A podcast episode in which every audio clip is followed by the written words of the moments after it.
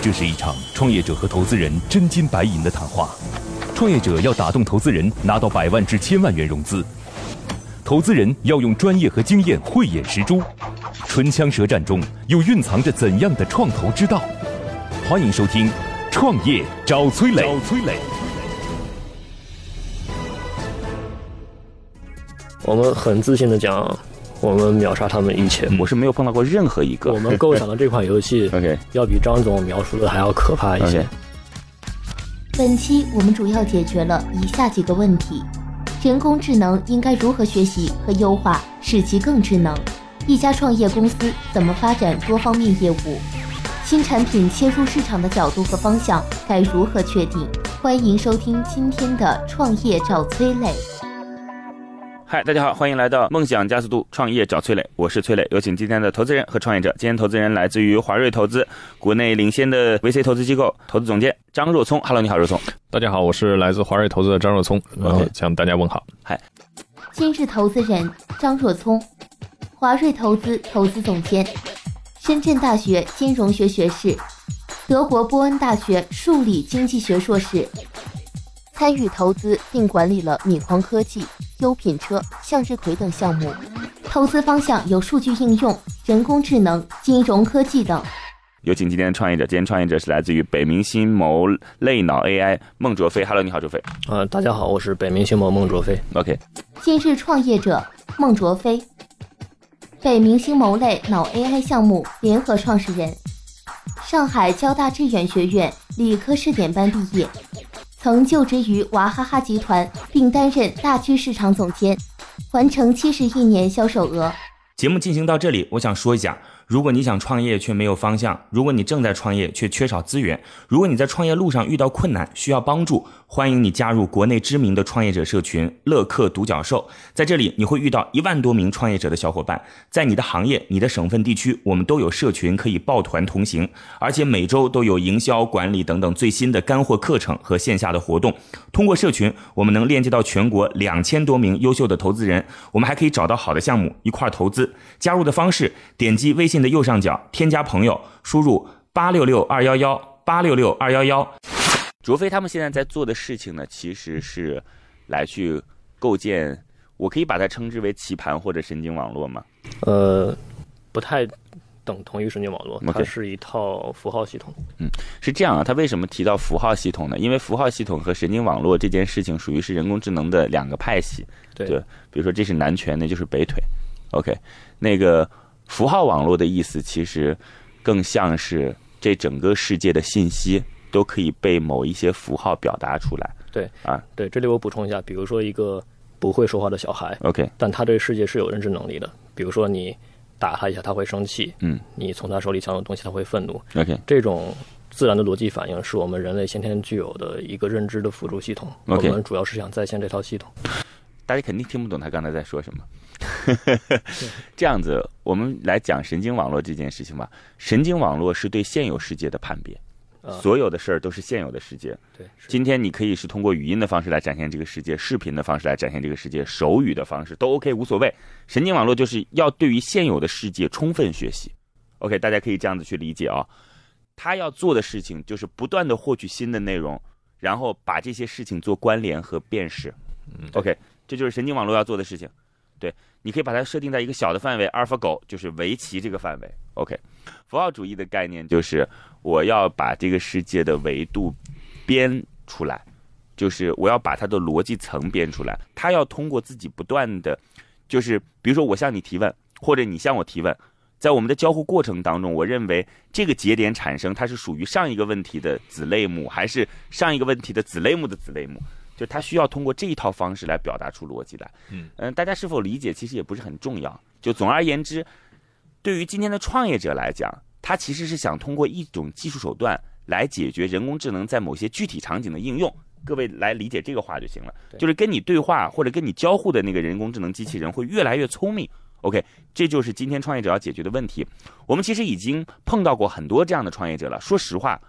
我不知道若聪现在有没有碰到过啊，我是没有碰到过任何一个，任何一个啊，在具体场景当中解决了的。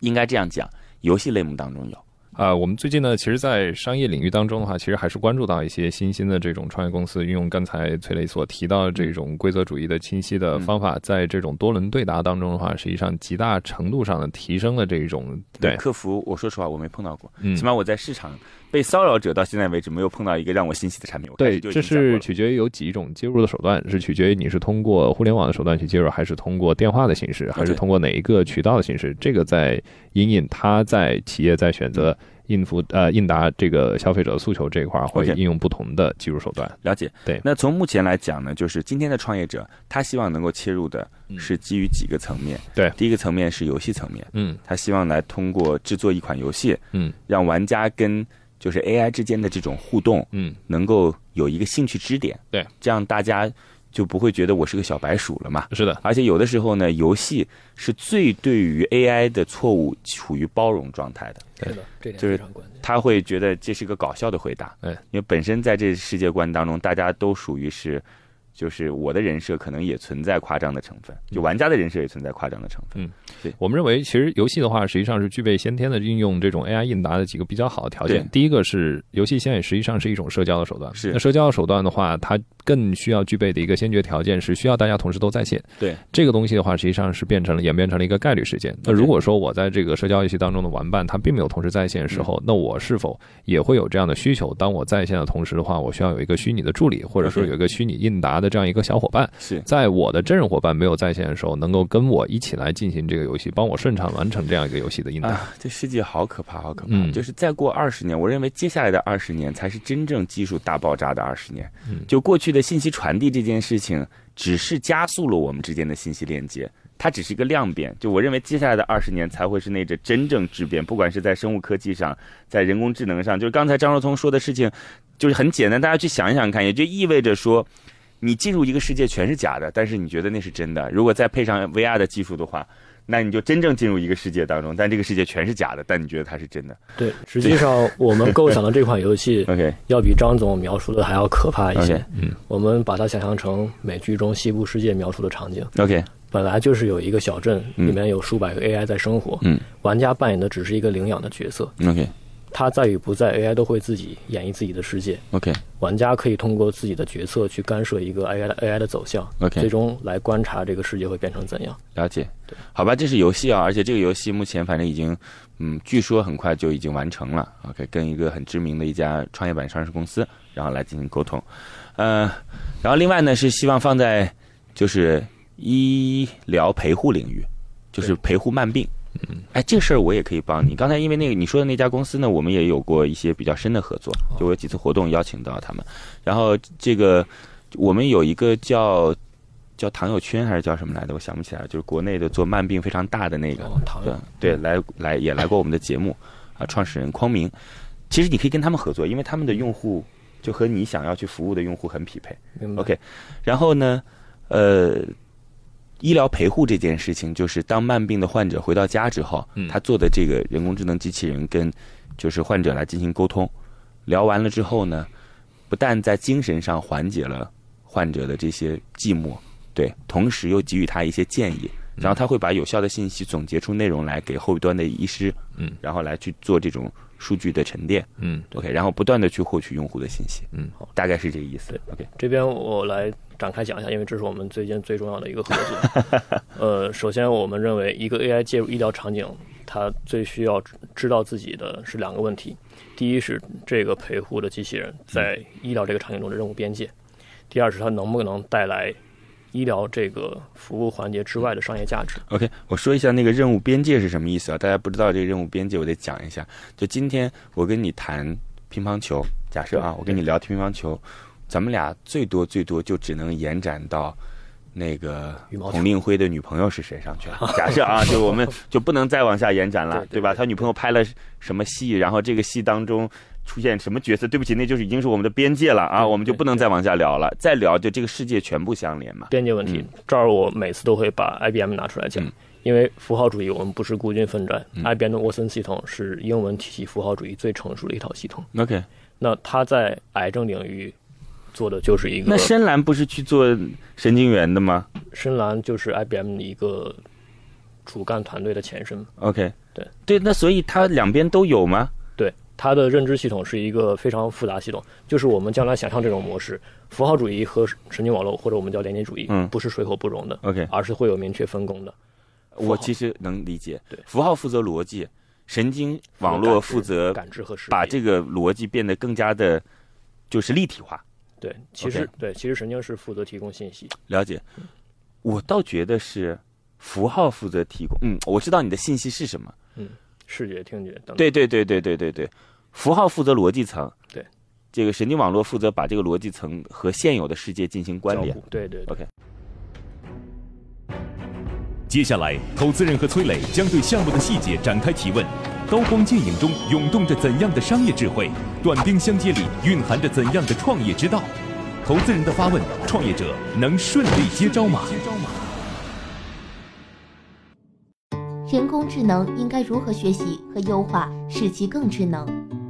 人工智能或者说语义识别这样一些技术的话，在多轮对答这个过程当中的话，需要这种约定边界对。但是在实际的，像您提到，因为您想切入的这个又是一个情感的陪护，那情感它具备就是在这个情感的稳定性上，它会具有这种迁移的特征。嗯，那我是的比方说，我在这个对话的过程当中，我由此 A 的状态直接迁移到 B 的状态去了，但是你又明确了一个比较清晰的这个边界的情况之下，你们怎么能够做到这种对话状态一种比较顺利的这样一种切换呢？呃，首先我们在服务医疗场景之前，我们是有一个基础的聊天版本在的。嗯呃，为什么我们做了三年，到现在才有营收？前面两年是在做这个基础版本。嗯，所以说，当您说的一个具体场景中，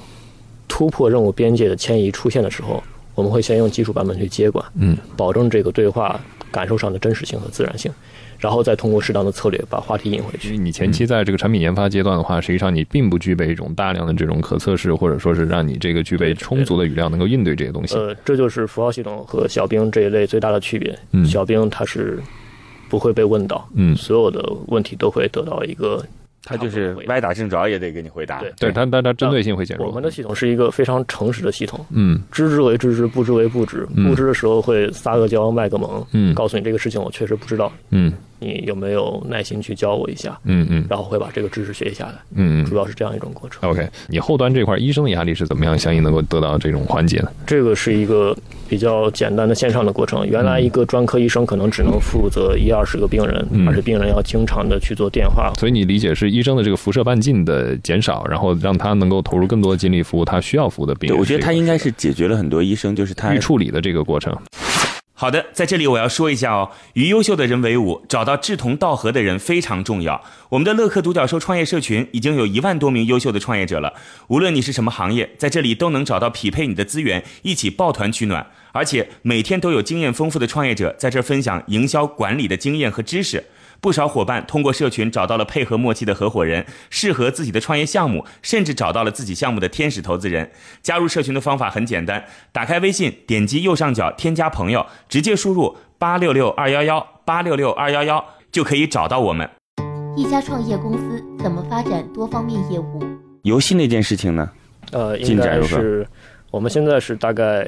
呃百人左右的内测阶段，在 OK 查漏补缺，系统已经完全是一个成熟的产品了。是然后我们它的整个就是游戏当中的设计玩法是谁来做的？总不是你们团队做的吧我们做的是功能层面， ？OK，我们告诉说一个 AI 角色或者说一个视觉在这个技嗯你术其框实架给下，他给了个 SDK，你相当于对是可给以他了个 SDK，可以如何塑嗯造，然后由游戏公司来就着我们这个东西去设计玩法和设备点。你不是给他了个 SDK，你是告诉他说，就是根据人工智能这件事儿，你们该去怎么样来设计这款是游是戏。一个游戏，嗯，一个没有收费点和固定玩法的游戏。那那我的意思是说，就这当中包括画风嘛，就这个游戏要画，对吧？这个游戏要有具体的玩法，对，这个游戏要有就您提到的收费点，嗯对，这个游戏要有道具系统、成长系统等等，这这些谁来完成？呃，我们内部有一个八个人的游戏小团队，你们还有个游戏团队啊？原画、动画、模型、嗯策划、数据师各一个，非常精悍。你为什么不直接找一家现成的 CP 公司来跟他合作呢？我们尝试过，嗯，但这个一对游戏的改造不是说我做一个人物编辑或者说一个剧情的设计，它是从内到外交互方式、数据结构上的所有的改造。我哇们，不把它做成一个产品，无法去让一个，特别是一个大型的公司嗯去理解它的价值。周聪跟与时相对来讲没什么太多联系，因为这不是你负责的案因为子。我们看看科技类技术写项目相对多有一些游。戏这个事儿，了其解实我们嗯真的很堵的，哎，从一七年中旬到现在做了将近一年时间，嗯一直就这个小小团队养着很费钱的， OK，然后就赌到现在能被大厂看上，现在看还还算赌 对。好吧。所以那还有什么营收方式吗？呃，还有就是，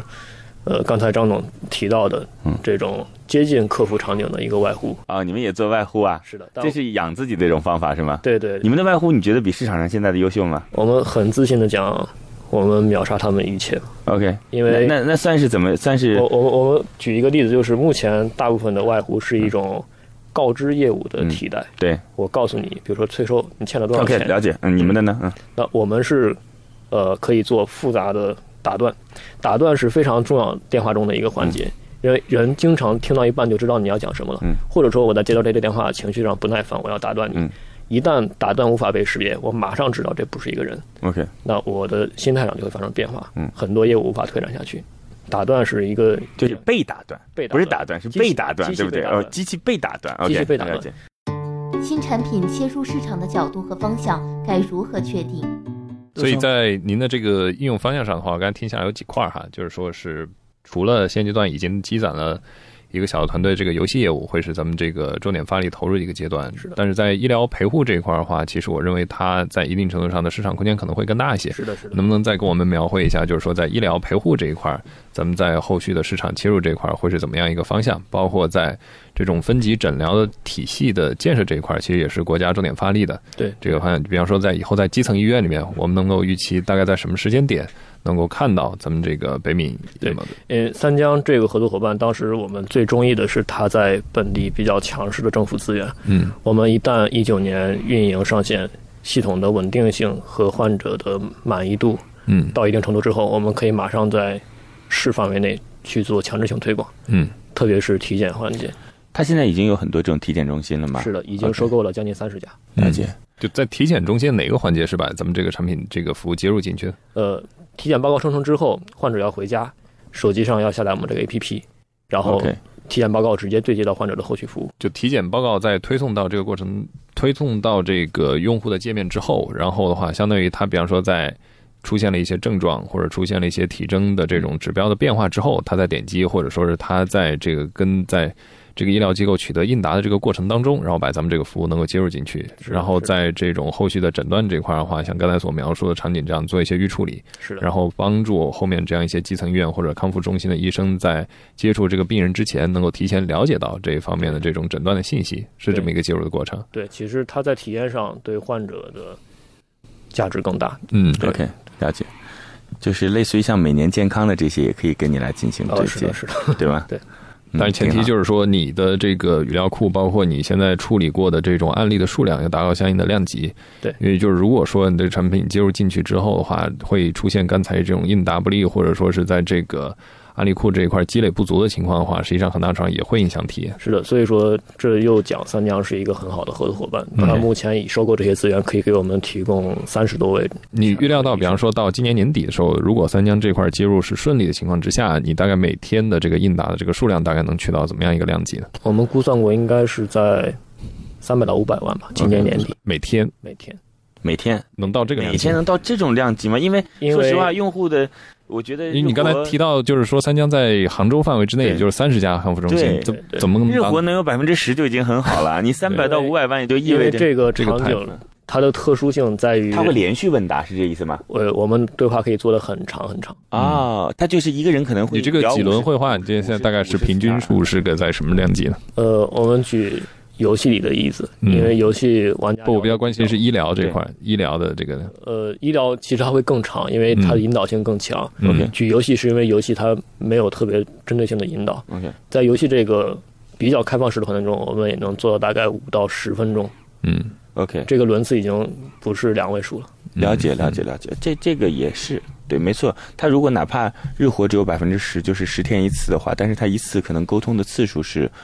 五十句对话，对这个场景，另外一个特殊在于，患者在自己需要聊天的时候，嗯，他是有非常强烈意愿去把聊天进行下去的。 OK，了解。好吧，我们问的差不多了。好，好吧，其实还有很多想问的。其实有很多方面也可以展开，因为这个对新的技术，其实在应用的方向这块儿是是的可以无穷无我尽们的。在一直做对减法，， 我们其实刚开始呢，花了很多时间去理解这件事儿，介绍这件事儿，我实在是太感兴趣了。你是公司 COO 吗？呃，我目前植 E 反正入也上没什么 C 什么 O，就是对，就是就是创联合创始始人人联合创始人。OK，有一点我要强调一下哦，已经有两百多位创业者通过我们拿到了投资人总共十亿以上的投资意向了。如果你的项目需要对接投资人，或者你想找到好的创业项目参与其中，找到好的项目进行投资，都可以加我们的创业者社群“乐客独角兽”。这里已经汇聚了一万多名创业者小伙伴，每天分享营销管理的经验和知识，在你的行业、你的领域都有丰富的资源等你来挖掘。加入的方法很简单，点击微信右上角添加朋友，直接输入八六六二幺幺八六六二幺幺。现在，投资人已对创业项目大致了解。那么这次创业者前来谈判，他的理想融资金额是多少呢？告诉我们要多少钱？ 呃，这一轮也是在公司业务出现之后，我们是呃两千五百万出让百分之十，两点五亿，这个行业反正目前反正都高呗，啊，对，高是呃真高。但我们现在是非常保守的承诺，一八年三千万的营收。我真的有该也调整一下思路，因为其实你看，像这样的项目，如果被认同的话，其实速度很快很快，嗯，对吧？有一些项目虽然很稳，但是它不被认同，就是资本估值上上不去。对，一点多能考虑吗？ 呃，首先我这个们我觉得可以可以私下参照讲这种有产业资源的业务伙 伴 OK，OK，这个其实在价格这一块的话，实际上我认为还是可以协商的。呃是的，但是我们如果今年再晚几个月看到我们的营收数据，就是这个这势来头不就及挡了不住对吧了，这这来不及势头就挡不住了。 OK OK OK。明白，理解。那我们就有请出今天的投资人，这个来自于华瑞投资中国领先的 VC 投资机构，投资总监张若聪给出我们北冥星谋这个听起来很中国武侠色彩的公司，然后他们的名称其实也特别有中国的就是侠味儿啊。我们有请张若聪给出这个项目一个最终的结果。悬念即将揭晓，投资人是否会对创业者 say yes？让我们拭目以待。以待。来，张若聪最终的结果是通过，恭喜！来，若聪告诉我，就是你接下来会做什么？咱们也不讲理由了，对。明白。嗯，呃，我就讲一点一点理由。其实我对这个项目感官特别好的一点是，它其实做的是情感陪护。因为我们其实作为商业机构来说，更多的时候是将这种关注点放在了商业层面，我们更多去关注营业模式。但其实，这个在病痛的过程当中，在病人的这样一些艰难的时刻，是更需要我们以更新的技术、更好的手段，来将他在这个过程当中的一些痛楚或者说是情感上的需求，能够以更好的形式来进行缓解。这也是我们不做技术公司在人文这一块儿的话，需要投入更多的关怀，这是我们最看重的一点。在资源匹配这一块儿的话，其实我也想到很多，就是说，因为我们自己本身也是在这种医疗的这一块的产业资源也比较多，然后在您刚才提到的几个细分领域的话，也都是有比较成熟的这种成长期的公司。哦那后续这一块儿的话，我们作为华瑞投资来说，也是秉持着持续帮助我们这样一些以投企业的理念，会去尽量多的来帮你来在这一块儿产业资源这一块儿可以寻求更多的对接的机会。好，谢谢，非常感谢。张总感谢好吗？哎，他们在这个就是传统的领域当中，其实有很多很多可以帮你们落嗯地的场景，嗯是的，很开心，非常开心。很开心。我好希望跟这些创业者来沟通，对我下次会约他喝茶，你要有空的话一起。一起来，好不好大家一起来。嗯好，那就这样吧，大家记到梦想加速度，创业找崔磊，我是崔磊，再见。今天的节目就到这了，非常恭喜创业者的项目得到投资人的认可，希望节目之后他们的下一步沟通能顺利进行。最后给大家留一个小问题：你认为人工智能语音系统还有哪些行业可以应用？欢迎在评论区给我们留言哦，幸运听众将有机会免费加入乐客独角兽的创业者大家庭。感谢启迪之星、杭州无一 link 对本节目的大力支持。每个清晨，无论你是在拥挤的地铁，还是在汽车的车厢，还是在汽车的车厢。戴上耳机，打开音响，你就站在了创业投资的最前沿。创业投资的最前沿。每个夜晚，无论你在公司还是家中，打开微信，你都可以和来自全国的一万名创业者在乐客独角兽社群里共同学习成长。各位听众朋友，大家好。每个周末，无论你在钱江两岸还是在珠江三角，走出家门，你就可以参与到乐客独角兽会员当地线下聚会交流那。么今天呃，我跟大家分享的主题乐客独角兽三年时间，帮助一万名创业者在孤独的创业之路上勇往直前。乐客独角兽聚焦投资三百课时干货分享，思考有理有据，要合作不空谈，要合作不空谈。乐客独角兽汇聚最优秀的创业者。角兽汇聚最优秀的创业者。加入乐客，拯救你的创业人生。我是李阳，我是创丰资本的郭山。庐山资本德同乐客独角兽，每个梦想都值得尊重。